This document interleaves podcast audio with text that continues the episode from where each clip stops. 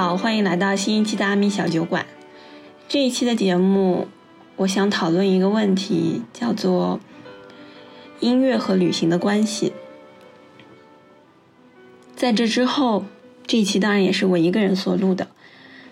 在这之后所讲述的文本内容，会关于国内的一位小提琴演奏家宁峰的演出现场，以及与这些演出相关的旅行经历。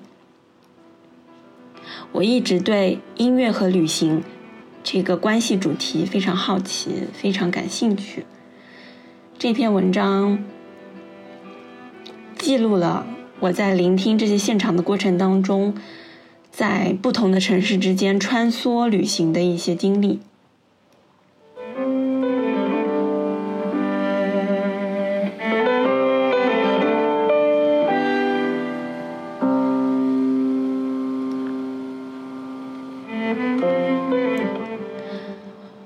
我所处在的酒店的电视里面播放着法国 David s a n k m o n 的电视台的访谈节目。女钢琴家 Anne g e f e l e c 正在弹奏舒曼一首我没记住叫什么名字的乐曲。十几分钟之前，主嘉宾眉目深锁，他是一位当代作家，慢条斯理地述说着旅行与写作的交叉体验。主持人对他使用了“旅行者作家 ”（Voyageur écrivain） 的称呼。这位作家沉默片刻，面露犹疑。行走、游荡，通过位置的移动获取新知，不断填充自己的素材库，这是多数创作者共通的本能。他们甚至意识不到一种能力或者生活习性会有被特别注明的必要。旅行者只是构成作家的一个刺激部分，一个未完成形态的身份，一个行进中的过程而已。大约是四年前，有过一个类似的夜晚。欧洲的春天很忧郁，临近三四月份，南方山区的雪线还未撤退。北方阿尔萨斯的平原草原，刮着阴湿刺骨的寒风。我走在斯特拉斯堡深夜空旷的大街上，把脸埋进厚羊毛围巾内，抵御寒冷。我刚刚从一场钢琴演奏会散场出来，穿过斯特拉斯堡会议中心的前广场，回到对面的小旅馆。狭窄的客房内。单人床尾部，一块电视屏幕架在墙面拐角的半空中，向下倾斜的平面与我倚躺在床头的视线形成直角。小旅馆信号不佳，电视机里有清晰画面的频道屈指可数，更别提能否收到中文国际台了。在异国的城市独处，总想用声音为自己营造一个安全的小世界。一个用母语思考的空间。所幸的是，David s a n k m o n 的电视台信号强劲，彼时正在播放一档旅游节目。这个电视台几乎能在世界各地接收到讯号，但根据所在区域不同，会放送差异化的节目内容。我曾在香港的酒店客房观看一位英国裔主持人畅游诺曼底，而那晚。斯特拉斯堡小旅馆的旅游节目，则是关于中国重庆的景观。我确实对乡土的概念产生了些许疑惑。诺曼底是我熟悉的土地，我总在冬天造访那片覆盖深灰水泥色浓雾的海滩。摄像机扫到卡宝大酒店外的滨海长廊，我甚至可以看见普鲁斯特与花季少女们欢笑漫步的残影。可是重庆于我而言完全是异域，从未到达，也不甚了解。唯独密集的法语旁白中间，零碎露出几句中文的路人对话，勾起一种难以言明的混沌的乡愁。当电视或无线电广播，我一直有收听电台的习惯。当电视与无线电广播的声音响起，当下置身何处已经不那么确定。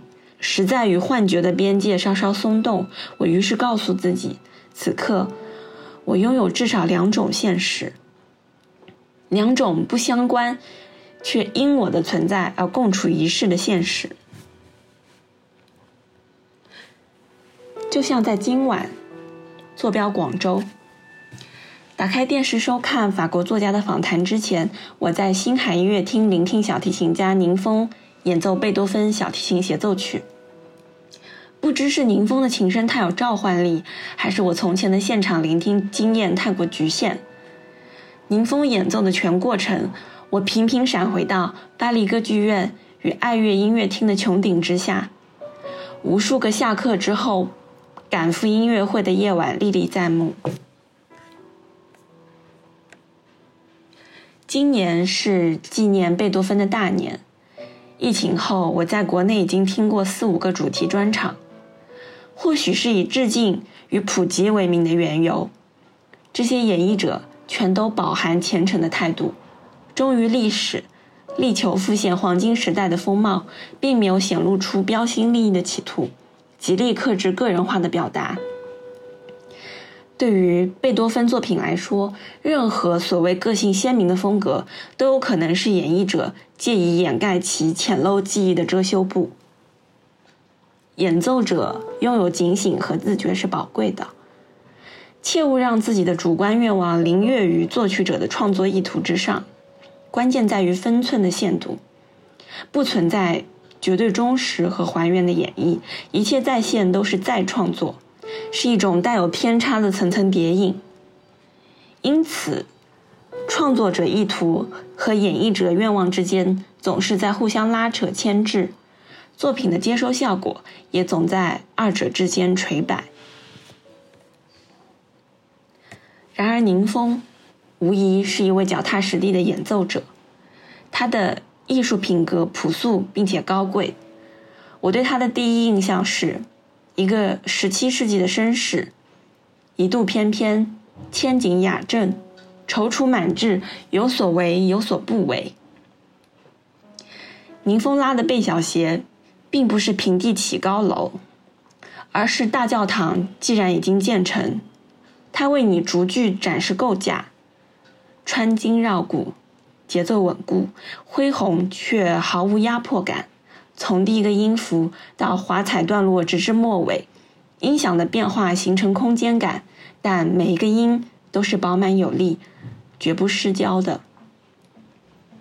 最见功力的是华彩过后几个拖得长长的句子，富有韧性，如同哥特式建筑内部的尖肋拱顶，敦实的底柱从四个方向汇聚向上的合力，线条朝向无限。高远处延展，却在黄金比例的位置回落，划出一道尖锐而又圆润的弧线，令人忧虑、惊异的同时，倍感愉悦、崇敬。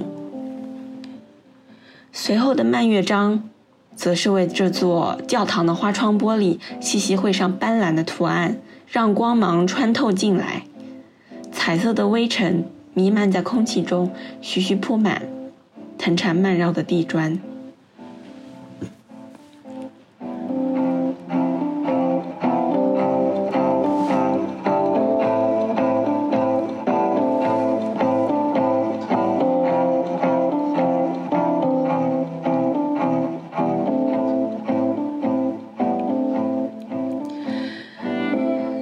熟的艺术家身上散发的气韵是迷人的，那种从容与笃定，既冒险又妥帖的掌控感，使你不由得信任他，认定他不论怎么表现都是对的。而更动人心扉的是，此时你依然能看见他脸上有孩童般的神情。观察舞台上的宁峰的举手投足。令我止不住想起尼古拉·普桑那幅著名的自画像，这个联想几乎是下意识的条件反射，一旦生成，便在脑中挥之不去。从上交音乐厅到广州星海，再到后来杭州大剧院的贝多芬奏鸣曲专场，音语化的连结被反复强化，扣上钢印。宁峰的琴声。仿佛某种坚硬的内核，包裹在柔软的织物里面。音色具有丝绸与天鹅绒般的质感，跳顿是天鹅绒触手的颗粒，柔颤是丝绸零闪的光泽，如同普桑在自画像中的一袭灰黑长袍，褶皱处折射阴雅的光，看上去是类似绸缎的材质。几年前，我在一篇关于普桑的论文里读到对画中服饰的分析。过去很多年了，我早就已经忘记了面料的类别和名称，只记得在17世纪它是贵族的专享。况且，黑色染料价格高昂，颜色不易固着。如果不是正式场合或者绘制肖像画，日常并不多见。这件貌不惊人的外衣，实际上昭示了画家显赫的社会地位，而从庄严审慎的表情里。我们也能窥见他对斯多格式精神理想的坚守。所谓肖像，创作肖像，尤其是自画像的人，首先考虑的问题是：我是谁？我何以成为我？因而，画面中出现的每个元素，当然都是为此做出解答。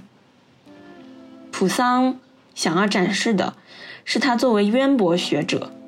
或者借用学界流行的表达，哲学家型的画家，band 和 philosoph 的这样一种骄傲。他并没有像同时期多数肖像那样运用暗色背景衬托前景中央的人物，而是给了背景同样重要的笔触与光亮，几幅装框的绘画成品。普桑为什么选择堆画的仓库？而不是堂皇的厅室作为肖像的场景呢？因为他想要和他的作品在一起，他深知自己真正的财富是深厚的画作，是由那双囚禁的大手所创造的艺术。艺术家的轩昂气度来自他的创作造诣，这是多少金银财宝都比拟不了的荣耀。大剧院内，静穆如弥撒现场。舞台边侧的门开启，小提琴家阔步登台。他同我见过的许多乐手一样，面对观众时羞赧，面对乐器时威严凌厉，不容置疑。宁风的演奏里有欧洲的宫殿和庙宇，暗褐色墙体，幽暗的走廊，斑驳的铁栅窗格，碎金般洒落的阳光。每个演绎者身上。都会携带不一样的风景和气象，比如我最近经常听张浩辰的演出现场，他让我看见清泉淙淙、漫墨石滩，而本文开头提到的法国钢琴家安德·戈菲莱克，他弹的萨蒂里面有卡耶伯特笔下19世纪的雨中巴黎。当然，这些类比并非继承的定论，而是我在尝试习得的一种记忆方法，就是将我自己作为一个棱镜。为不同的事物之间建立新的联系。广州的初秋倒是没有斯特拉斯堡的冬末那样不近人情。音乐会结束之后，我迎着二沙岛乳热的江风，散步回临江的酒店，大约四十分钟脚程。沿路的人事景物组成我此行对这座城市的全部探索。回到酒店房间，我开着电视，用摆放在床头柜的稿纸和圆珠笔，写下本文开头的几个段落，直到昏沉睡去。第二天一早，我装点几乎没有的行李，去赶回程的班机。最近几年，我逐渐养成一个功利的习惯：为一场音乐会奔赴一座城市，在演出当天抵达。演出次日离开，直达目的，高效执行。事实上，抵达本身就意味着一切。四年前的斯特拉斯堡之旅是我仅有的游览这座城市的经历，虽然总共停留不到二十四小时，活动范围仅限于车站、会议中心、小旅馆和车站之间。我在今天想起来，只记得当时为了省钱。去程颇费了一番周折。我通过法国的出行软件预约到行程一致的拼车单。车主 Albert 是一位阿尔及利亚人，他开着一辆逼仄的老雷诺，带着他三岁多的儿子，从小城格勒诺贝尔出发，去往斯特拉斯堡的亲戚家小住。他选择了直线距离最短，但必须经过瑞士境内的路线。或许是因为车内人员配置过于诡异，也就是阿拉伯人，加上亚裔，加上一个未成年人。我们在日内瓦附近的边境处被海关扣留下来，各自被关进小黑屋确认身份。幸好我的护照、居留卡、学生证随身携带一应俱全，我不久就重获自由。而 Albert。却因为与前妻有过离婚诉讼的案底，他遭遇到了层层审查和我想象不到的一系列复杂手续。我们在漫长的等待和恐慌中虚耗了将近四个小时，才再度启程。而等到我赶到音乐厅检票入场的时候，离演出开始还剩下十分钟。那个晚上的演出是意大利作曲家 Ludovico Einaudi 的新专辑巡演，我是专程为他前来。在最后的半个小时内，他弹起许多人们耳熟能详的经典曲目，比如电影《触不可及》《Undouchable》当中的配乐《乌纳马蒂娜》和《Fly》，而我在这个。曲折离奇的一天即将收尾的时候，终于等到了那首曾经陪伴过我整个高、整个高三生涯的《Nouvelle Bianche》。我在熟悉的声音与旋律当中找到了此行的答案，我的旅程也已经画上了句号。